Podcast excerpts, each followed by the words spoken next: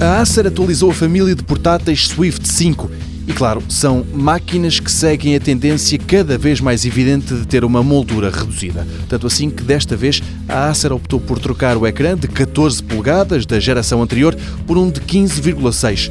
Cresceu o tamanho do ecrã, mas o portátil não ficou muito maior com isso. Ainda sobre o aspecto deste Swift, destaca-se o material em que é construído, uma liga de alumínio e magnésio. Lá dentro, o que se encontra são processadores Intel de oitava geração e o espaço de armazenamento, que pode ir até ao 1 TB, quanto à memória, 16 GB na opção com mais desempenho. O mínimo não foi revelado pela Acer. Nas ligações, a empresa foi generosa, duas portas USB-C e outras duas USB 3.1, vem ainda com um leitor de cartões SD e um leitor de impressões digitais para desbloquear o computador.